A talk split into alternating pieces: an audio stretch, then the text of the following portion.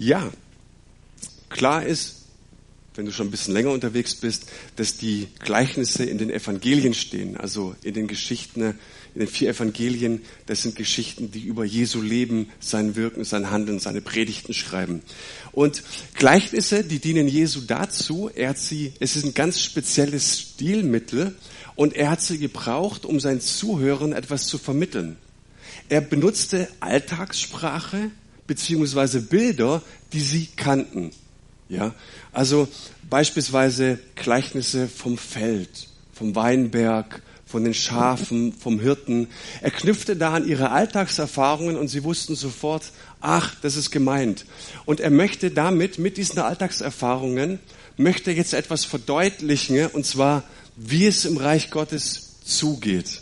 Ja, wie ist das Reich Gottes? Wie tickt das Reich Gottes? Was ist das Herz des Vaters? Ich möchte es euch damit erklären. Und er möchte so an die Besonderheiten des Gottesreiches heranführen. Das müsste ein Telefon von euch sein, die an der Technik sitzt.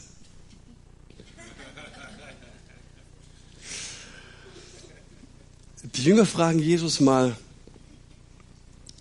Warum sprichst du in Gleichnissen? Ich möchte es euch kurz erklären. Mal angenommen, wenn ihr mich ein bisschen kennengelernt habt, wisst ihr, ich rede total gern in Fußballsprache. Ja, das holt mich total ab. Ich glaube, du könntest eine ganze Predigt halten, nur mit Fußballgleichnissen. Ja, so, wenn ich jetzt ganz spezifisch in was gehe, also nicht nur diese Trittbrettfahrer, die die WM anschauen, sondern ganz spezifisch mal in eine Sache, in taktische Dinge, ja, dann ist es für die Eingeweihten, die etwas von Fußball verstehen, völlig verständlich. Ah, das möchte er damit sagen. Für Leute, die eher Springreiten lieben, die sagen sich, Mensch, der spricht in Rätseln, ich verstehe überhaupt nicht. Das heißt, was Gleichnisse machen, ist, es teilt Menschen in zwei Lager. In Verständige und Unverständige. In Menschen, die vielleicht sagen, ich kenne Fußball nicht, aber ich werde es mir aneignen und in eine Gruppe von Leuten, die sagen, ich weiß schon alles, mit Fußball habe ich nichts zu tun, ich will mit Fußball nichts zu tun haben und ich will es nicht verstehen. Die zwei Lager, die bestehen also aus Folgendem. Aus Menschen, die einen verstockten Herzen haben und Menschen, die tatsächlich verstehen wollen. Und deswegen kann Gleichnis auch zum einen Rätselwort bedeuten. Es kann ein Rätsel sein für manche, die es unlösbar finden, aber auch ähm, Ver, Ver, ähm, Verbildlichung beziehungsweise Illustration für die, die verstehen und verstehen wollen. Ja? Also Gleichnis stellt Menschen immer vor eine Entscheidung, beziehungsweise beendet meistens auch mit einer Frage. Was ist mit dir? Möchtest du oder möchtest du nicht? Wichtig ist, Jesus sagte mal, um das besser zu verstehen, im Johannesevangelium, hey, Wärt ihr blind, dann könnte euch geholfen werden. Und er diskutiert da mit Pharisäern. Wärt ihr blind, könnte euch geholfen werden, aber weil ihr sagt, ihr seht, kann euch nicht geholfen werden. Weil ihr behauptet, ihr wisst schon alles, weil ihr behauptet, wir haben das ganze Reich Gottes schon in, in der Fülle erfasst. Erzähl mir doch nichts von Gott, ich weiß schon alles. Deswegen kann euch nicht geholfen werden. Und um diese zwei Lager geht's. Warum spricht Jesus noch über Gleichnisse und in Gleichnissen? Im Zentrum seiner Verkündigung stand immer der Vater, der himmlische Vater.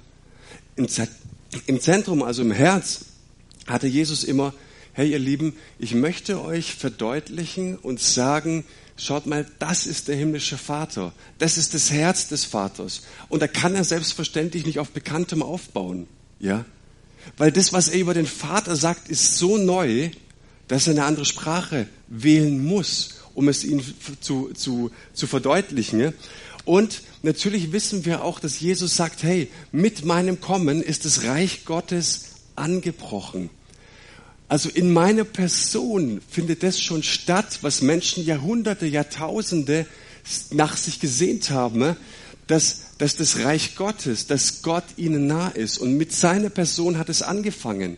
Das war schön für die ersten Jünger. Aber was ist mit denen, die ihn nicht mehr persönlich kannten? die nicht persönlich ihm lauschten, die nicht persönlich sahen, die brauchten eine Verständnishilfe. Was ist denn jetzt das Reich Gottes? Wie meint es denn Jesus jetzt mit dem Vaterherzen?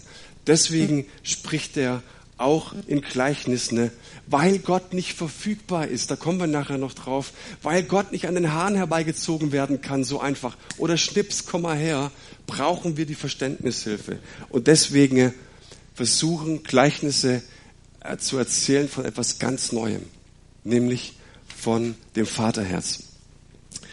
Und ich habe euch das kürzeste Gleichnis mitgebracht, das es gibt in, in der Bibel. Wer weiß, was das ist für eins? Der Schatz im Acker und die kostbare Perle. Und das möchte ich mit euch lesen ne? und dann schauen wir mal rein. Das Reich der Himmel gleicht einem im Acker verborgenen Schatz, den ein Mensch fand und verbarg. Und vor Freude darüber geht er hin und verkauft alles, was er hat, und kauft jenen Acker. Wiederum gleicht das Reich der Himmel einem Kaufmann, der schöne Perlen suchte. Als er aber eine sehr kostbare Perle gefunden hatte, ging er hin und verkaufte alles, was er hatte, und kaufte sie. Das ist ein sogenanntes Doppelgleichnis. Man könnte auch sagen, ein Zwillingsgleichnis. Und scheinbar war Jesus der, der Meinung, dass er sagt, Leute, das, was ich hier sage, ist so wichtig, ich möchte es euch auf zwei verschiedene Arten und Weisen erzählen. Es ist dasselbe Ziel. Es ist nicht so, dass ihr danach zu einem anderen Schluss kommt, aber es ist so wichtig, dass ich es euch auf zwei verschiedene Arten und Weise versucht zu erzählen. Das kennen wir auch in unserem eigenen Leben, ja. Wenn dir was ganz, ganz dringend ist, dann wirst du kreativ und wirst erfinderisch und versuchst so viel wie möglich Worte oder Bilder zu verwenden, dass Menschen etwas verstehen. Und wir sehen, ne, dass das eine Gleichnis von einem Pächter der einen, einen Acker pachtet, erzählt, ja. Also vom Land. Und die meisten Menschen, 90 bis 95 Prozent der Menschen im damaligen Palästina, die lebten auf dem Land, die verstanden. Aber jetzt wird's interessant. Das andere Gleichnis, das spricht von einem Perlenkaufmann. Und dieser Perlenkaufmann, wenn du da in den ursprünglichen Text schaust, da steht Imperior. Und da kommt das Empire State Building her oder British Empire, das britische Weltreich. Ja, der Imperior, der spielt in der Champions League. Das ist High Class. Der ist ein internationaler Kaufmann. Der ist unterwegs. Der hat mit den meisten Menschen nichts zu tun. Also das eine, das spielt, jetzt kommt wieder die Fußballsprache, in der Kreisklasse, also ganz, ganz unten. Ne? Und das andere spielt in der Champions League. Und horcht mal auf mit diesem Gedanken. Was, warum sagt er das? Jesus sagt, Freunde, bleibt offen. Und das ist eine Nachricht für uns Pfingstler und Charismatiker, wo wir sagen, das ist dieser eine Weg, nur so geht's. Der arme Sünder, der arme Bettler, der kommt zu Gott und er findet den Schatz und großartig. Nein, er sagt hier, da gibt's doch einen anderen, der hat Kohle ohne Ende. Dem geht's unendlich gut. Der hat keine Sorgen. Da steht auch nicht, dass dem gerade seine Frau abgehauen ist, dass die Kinder alle auf der Sonderschule sind. Steht da nicht. Dem geht's gut. Und Jesus sagt, Freund, bleib offen. Bleib offen. Gott hat mehr Möglichkeiten als immer nur diesen einen Weg. Fang mal an, dein Herz zu öffnen. Gott kann mehr, als du glaubst. Beide führen zum Ziel. Und jetzt heißt es dort, ein Mensch geht auf den Acker. Interessant ist, dass da vom Mensch gesprochen wird. Das macht Jesus gleich oder oft in seinen Gleichnissen, zum Beispiel beim barmherzigen Samariter, fällt mir jetzt spontan ein. Er möchte nicht, dass wir Menschen gleich in irgendeine Schublade stecken, eine Klassifizierung hier betreiben, sondern er möchte, dass wir erstmal wahrnehmen, das ist ein Mensch beziehungsweise das könnte auch du sein, das könnte auch ich sein, ja. Also später finden wir heraus, dass es ein Pächter ist. Aber jetzt geht er erstmal auf diesen Acker. Wir wissen, dass dieser Acker nicht ihm gehört. Das ist wichtig zu verstehen. Es ist nicht sein Eigentum, sondern er muss Pächter sein. Das heißt, er war wahrscheinlich Kleinbauer. Und damals war es so, wir wissen das, ich erzähle es auch oft, ähm, Israel oder das damalige Palästina stand unter der Besatzungsherrschaft der Römer. Das, wurden, das heißt, oftmals wurden Leute zwangsenteignet. Oftmals gerieten Leute auch in die Schuldenfalle. Ja, sie wurden geknechtet von diesen römischen Besatzern. Das heißt, und das wissen wir jetzt nicht, wir können nur ahnen, dass dieser Kleinbauer vielleicht zwangsenteignet wurde. Vielleicht ist er in die Schuldenfalle geraten. Natürlich war es ein Ansinnen und ein Anliegen, ein extra oder ein separates Eigentum zu haben. Aber von ihm wissen wir, er hat es gepachtet. Sprich, er zählte eigentlich zur Unterschicht. Ja? Und jetzt findet der einen Schatz. Und ich weiß nicht, was da bei euch losgeht, wenn ihr Schatz hört. Also bei mir geht da los Schatzfund, Märchen, Piraten, Schatzinsel, was auch immer da so vor sich geht. Ähm, warum, warum ist das ein Märchen, das Jesus erzählt, oder warum wird da von einem Schatz gesprochen im Acker? Was soll das? Und hier ist auch wichtig, dass du dieses Gleichnis sauber analysierst, indem du dich in diese damalige Welt hereinversetzt. Dem damaligen Hörer war der Schatz nicht, der hat nicht Schatzinsel gehört, sondern der damalige Hörer, der hat verstanden, ne? Und er wusste ja auch, es gibt keine großen Banken mit großen Tresoren. Ja. Das heißt, wenn ich irgendwie zu viel Besitz gekommen bin, muss ich schauen, dass ich es richtig gut verstecke.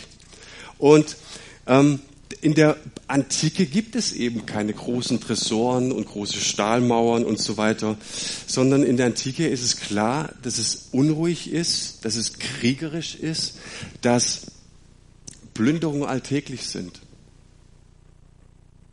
Da ziehen beispielsweise römische Soldaten, mal angenommen, du hast Land und Gut, da ziehen römische Soldaten übers, übers Feld, übers Land und die sagen sich jetzt, da habe ich Lust drauf, komm, dann überfallen wir mal.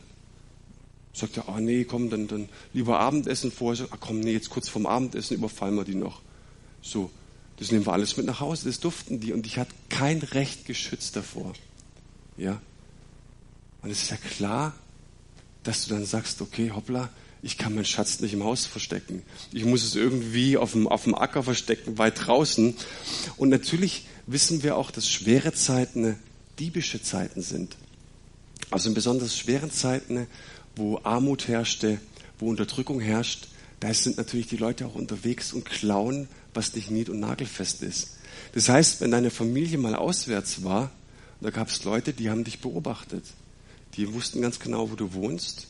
Und wehe, du bist mit der ganzen Sippe mal ausgefahren. Dann kamen die Diebe. Jetzt pass auf, da gab es drei verschiedene Gruppen.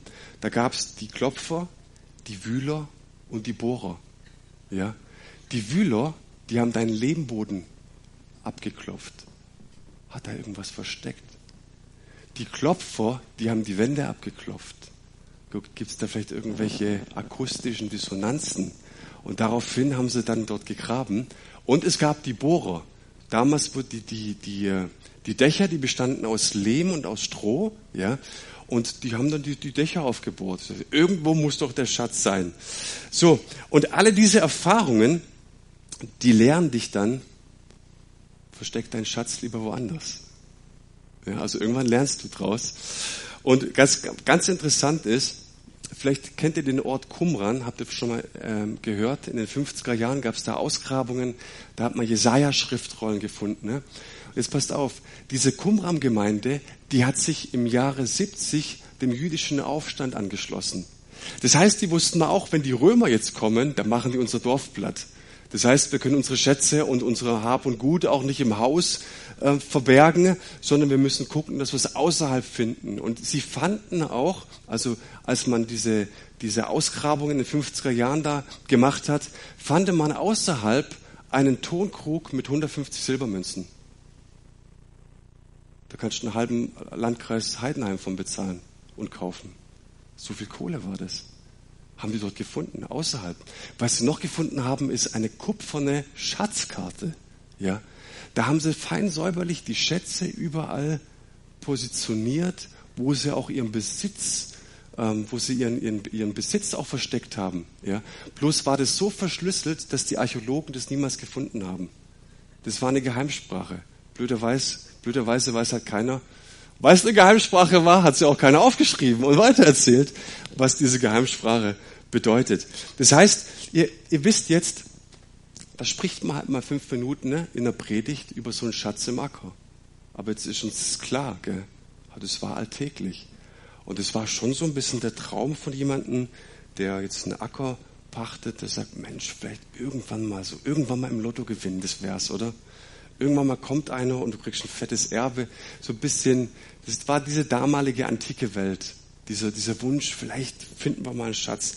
Aber ist ja noch nie passiert, also warum jetzt mir unbedingt? Aber der Mann, der findet einen Schatz. Und irgendjemand hat ja diesen Schatz auch vergraben. Irgendjemand gehört der Schatz. Wir wissen, dem Pächter, dem Kleinbauern gehört er nicht.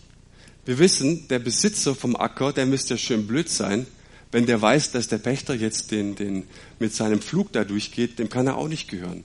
Also irgendjemand hat jetzt diesen, diesen Schatz da vergraben. Vielleicht ist er gestorben, verschollen, verschleppt worden, keine Ahnung. Aber offensichtlich weiß der, weiß der nichts davon, der, der Besitzer. Und jetzt, jetzt nimmt er sein Ochsengespann, nimmt den Flug, geht 30 Zentimeter in die Erde und fängt jetzt an zu pflügen. Ja. Und 80 Prozent, also im Judentum, im Judentum gibt es 30 Schatzfundgeschichten, so an die 30 Stück werden oft erzählt, ja. Und 80 Prozent aller Schätze, die werden beim Flügen entdeckt. Das ist interessant. Und der jetzt auch. Das heißt, die damaligen Zuhörer, die wussten sofort, um was es geht, ja. Und er nimmt jetzt seinen Flug, steckt den in der Erde und pflügt jetzt diesen, diesen Acker. Und auf einmal kommt der auf irgendeinen Gegenstand, denkt sich wahrscheinlich, das müsste irgendein Stein sein, irgendwas Großes wird es sein. Regt sich vielleicht auch voll auf, flucht noch und scheiße, mein Pflug war ja aus Holz, kann ja schnell kaputt gehen bei so einem großen Felsstein. Und ist vielleicht auch, auch, auch sauer und, und guckt und gräbt jetzt da aus und entdeckt, geh mal von aus, eine Schatzkiste, macht die sauber, vielleicht dämmert es ihm schon mal ganz leicht und auf einmal macht er diese Schatzkiste auf. Und er wusste in einer Sekunde, Junge, ich habe einen Jackpot der wusste innerhalb von einer Sekunde, das ist keine kurzfristige Freude. Das ist eine Freude, die mein ganzes Leben lang anhält. Das ist eine Freude, die mein ganzes Leben verändern wird. Alles ist auf den Kopf gestellt ab dieser Sekunde für den. Und er hat ein innerliches Feuerwerk, der geht ab ohne Ende, denkt sich, das gibt's doch nicht, das gibt's doch nicht. Hoffentlich guckt keiner hat es jemand gesehen, gell? Dann machst du deine Kiste wieder zu, gräbst ein Loch und machst schön wieder zu, nimmst vielleicht irgendwie einen Zweig von irgendwo, legst drauf oder steckst rein, dass du nachher wieder findest. Und dann geht er nach Hause. Der rennt aber nicht. Und kennt ihr das, wenn du ganz schnell gehen musst, aber nicht rennst, weil du nicht auffallen willst? Also noch ganz spannend, so kurz vorm Rennen, aber ganz, ganz schnell nach Hause. Der muss cool bleiben. Der darf kein Aufsehen erregen. Was, was ist da jetzt passiert?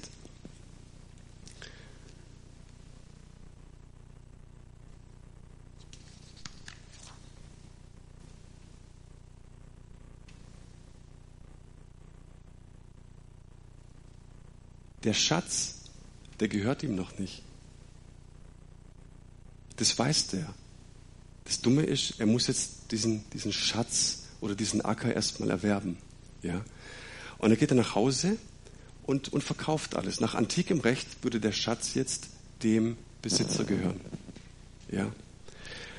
Was bedeutet das in dieser Geschichte? In diesem Gleichnis das, das geht es nicht nur darum, dass jemand einen Schatz findet und auf einmal fröhlich wird, sondern in diesem Gleichnis geht es auch darum, und das ist der springende Punkt, der wichtige Punkt, dass du in den Besitz des Schatzes kommen musst. Es ist schön, einen Schatz zu finden. Die andere Sache ist aber, du musst in den Besitz des Schatzes kommen. Und du siehst auch diesen wunderschönen, in der Theologie sagen wir, oder in der Grammatik, Tempuswechsel. Er fand den Schatz in der Vergangenheit und jetzt geht er in die Gegenwart und jetzt geht er hin und verkauft alles. Sprich, für den Leser war klar, ich bin gemeint. Ist es schön, dass er den Schatz gefunden hat, aber jetzt ist die Aktion gemeint. Das heißt, du hast einen fremden Acker, du findest diesen unglaublichen Schatz für dein Leben und musst jetzt in Besitz kommen. Und die logische Konsequenz, die Jesus seinen Zuhörern hier mitgibt, ist, wenn du den Schatz haben willst, dann geht es nur so, indem du alles verkaufst. Anders geht's nicht. Anders kommst du nicht in den Besitz des Schatzes. Du musst alles verkaufen. Das ist eine gewisse Schärfe, stimmt's? Jetzt nehmen wir die Schärfe mal raus. Ich frage euch, steht der Mann vor einer schweren Entscheidung?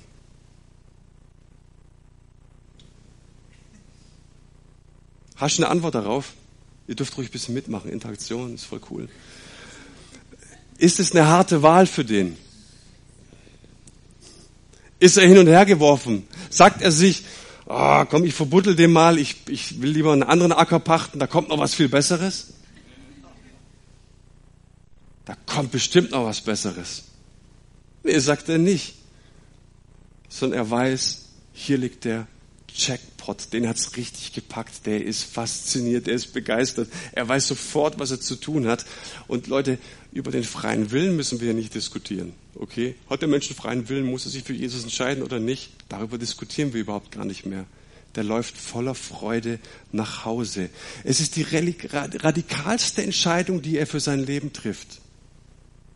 Einen Tag zuvor hätte er diese Entscheidung niemals treffen können.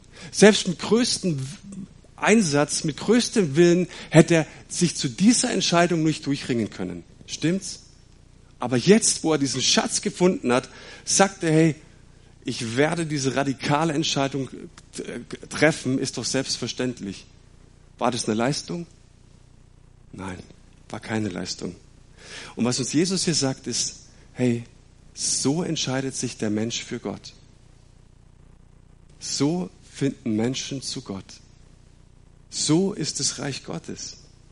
In der Kraft dieses Schatzes, in der Kraft, dass er das gefunden hat, motiviert war, bis, bis was weiß ich, jedes, jede Phase seines Gliedes, geht er nach Hause und kann die radikalste Entscheidung seines Lebens treffen. In der Kraft der Freude, in der Kraft, die ihm dieser Schatz gegeben hat. Und jetzt kommt dieser Perlenkaufmann, ein internationaler Großhändler. Der spielt in der Champions League und äh, ihr müsst wissen, dass Perlen in der Antike das Kostbarste war, was es gibt. Gold, Silber, Edelsteine ist nicht so wertvoll, die können das nicht aufwiegen, was Perlen waren. Warum? Perlen gab es in Israel nicht. Du musstest nach Perlen tauchen. Und wer, wer, wer angefangen hat, in dieser Gegend nach Perlen zu tauchen, war Alexander der Große ist nicht wichtig zu wissen, ähm, aber es ist schön, dass er angefangen hat, äh, zu wissen, dass er angefangen hat, ähm, ähm, Taucher auszubilden, die in der Lage waren, 40 bis 50 Meter tief zu tauchen und diese Perlen zu bergen. Eine Perle war auch das Sinnbild für nicht nur für Reichtum, sondern auch für Schönheit. Ja, du musst ja jeden Edelstein behandeln. Du musst ja jedes Gold, jedes Silber auch behandeln, dass es einigermaßen schön war. Und der Antike natürlich eine unglaubliche Arbeit. Eine Perle, die findest du so. Die war wunderschön. Die war schön anzuschauen. Die hast du zwar aus der Tiefe bergen müssen, aber die hatte diese natürliche Schönheit und daher auch diesen natürlichen Reiz. Und wir wissen, dass dieser Perlenkaufmann ein Profi war. Er war ein Perlenliebhaber. Wir können davon ausgehen, dass der viele Perlen schon besaß. Der war auf den großen internationalen Basaren und Märkten unterwegs. Das heißt, er hatte richtig Geld. Wir haben es hier mit einem schwer reichen Mann zu tun. Und der geht jetzt über irgendeinen Basar und er findet diese Perle. Und er sagt für sich, Jackpot.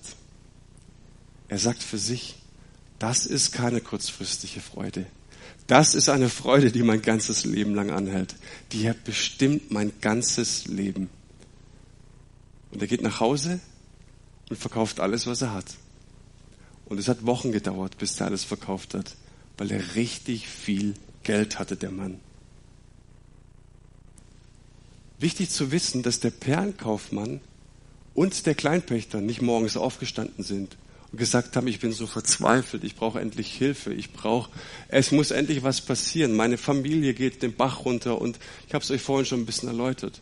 Ich bin so ein armer kleiner Sünder und ich brauche unbedingt Hilfe. Nö, steht da gar nicht. Wir können einfach mal von ausgehen, dass es denen gut geht. Und die finden was, was sie völlig überrascht. Die finden etwas, was, was sie völlig aus der Bahn schmeißt, im positiven Sinne. Und das möchte uns Jesus hier mitgeben. Für beide ist es die Sternstunde ihres Lebens. Die wissen, jetzt ist alles anders. Und wie gesagt, die gehen beide nach Hause und verkaufen alles. Was sagt uns dieses Gleichnis? Warum erzählt Jesus dieses Gleichnis? Er muss ja irgendeinen Grund dafür gehabt haben. Er muss irgendeine Motivation gehabt haben. Und äh, je nachdem, was jemand erzählt, verrät ja auch so ein bisschen was über sein Seelenleben. Stimmt's? Jetzt schauen wir mal so ein bisschen in das Seelenleben von Jesus. Warum erzählt er dieses Gleichnis? Was fällt ihm ein, wenn er über, das, über die, die Königsherrschaft Gottes spricht? Was fällt Jesus ein, wenn er über den Vater im Himmel spricht? Interessant ist, welche, welche Begriffe er benutzt in diesen Gleichnissen. Es ist eine Überraschung. Es ist ein unglaublich großer, unverhoffter Schatz. Ein völlig neues Leben, unsagbare Freude. Gott ist viel besser, als du denkst. Das ist so ein bisschen die Assoziationskette, die Jesus im Herzen hat. Der zweite Punkt ist, ich habe vorhin gesagt, dass alle Schatzfundgeschichten, ne, alle drei, so an die 30, die haben auf dem eigenen Acker ähm, äh, gespielt. Also wenn die Leute in der jüdischen Schatzfundgeschichte einen Schatz finden, dann immer auf eigenem Acker. Der findet diesen Schatz aber auf dem fremden Acker.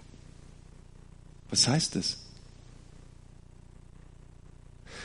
Das heißt, Gott kann auch fremd sein. Das hat was mit Ehrfurcht zu tun. Gott ist für mich nicht verfügbar. Gott kann mit der Vernunft nicht einfach wahrgenommen werden. Gott gehört nicht zu meinem Eigentum. Ich kann Gott nicht einfach an den Haaren herbeiziehen. Ich kann ihn in keine Schublade stecken. Er ist einfach anders, als ich ihn mir vorstelle. Es ist ein fremder Acker. Dritte Frage. Hat der Perlenkaufmann und der Pächter diesen Schatz unbedingt gebraucht? Haben wir gerade schon festgestellt, ihr dürft diesen Gedanken gerne mitgehen oder auch nicht. Ich behaupte, sie haben ihn nicht unbedingt gebraucht. Jetzt gibt es ja manchmal Veranstaltungen in unseren Gemeinden, wo wir groß, groß laut rausposaunen, du brauchst Gott unbedingt. Jetzt kommt da einer rein und sagt, du, warum mir geht's gut? Ich habe eine hübsche Frau, ich habe kluge Kinder, die machen jetzt alle bald Abitur. Guck mal mein Konto an, im Segelboot am Bodensee. Willst du mir erzählen, ich brauche Gott? Ich brauche Gott nicht. Was sagst du dem dann?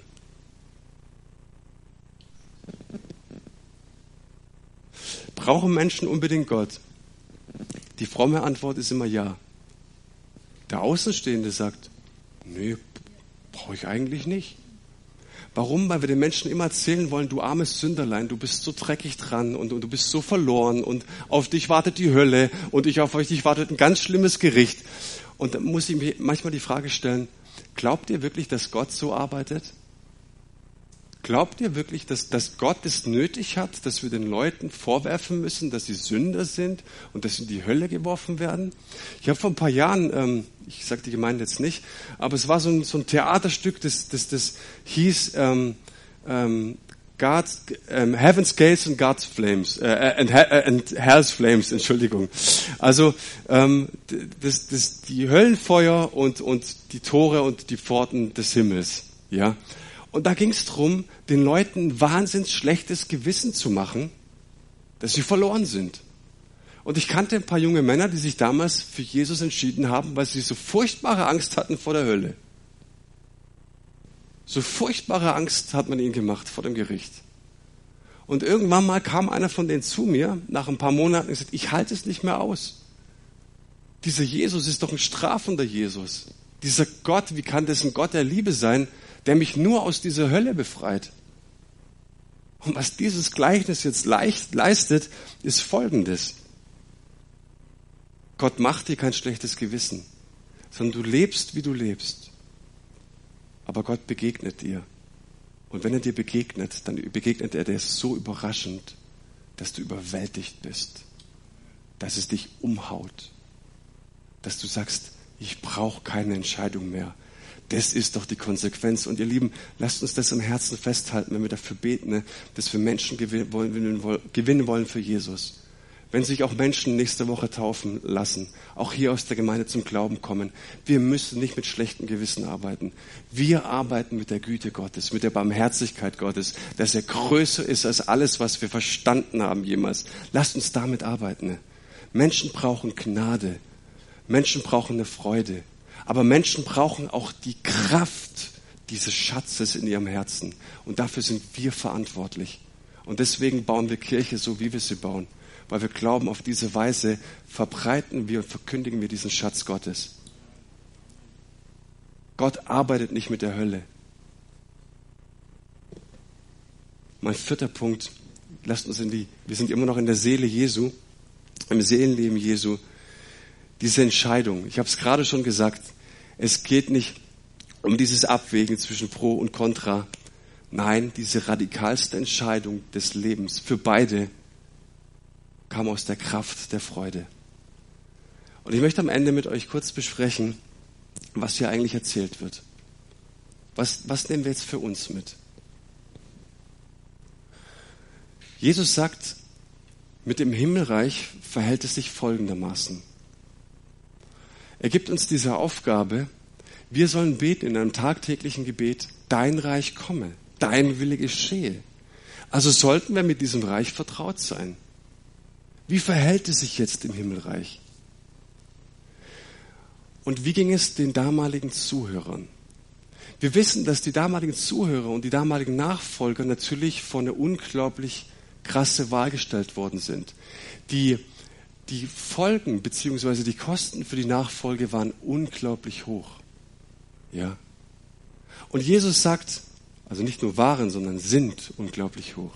Und Jesus sagt, hey, wenn es drauf ankommt, möchte ich, dass die Beziehung zu mir an erster Stelle steht. Noch vor deinen Kindern, vor deinem Ehepartner, noch vor deinen Allerliebsten, die du hast. Ich möchte, dass du die Beziehung zu mir an die allererste Stelle stehst. Ich komme zuerst im Leben. Und für damals äh, nehmen wir zum Beispiel den Hintergrund vom Hebräerbrief. Das ist ein Schreiben im Neuen Testament. Da schrieb irgendeiner, von dem wir nicht wissen, die Autorenschaft ist uns unbekannt, der schrieb an eine römische Gemeinde, die damals verfolgt wurde von Kaiser Nero, die wegen ihrem Glauben den Löwen zum Fraß vorgeworfen worden sind. Und wenn du das jetzt hörst, dass Sonntag für Sonntag die Leute nicht am Baggersee sind, äh, nicht, wenn sie, weil sie nicht da sind, sondern weil sie dem Löwen zum Fraß vorgeworfen sind oder wurden, ne, dann machst du dir auch Gedanken, oder? Lohnt sich das? Lohnt sich das zu glauben? Lohnt sich das alles hinzugeben?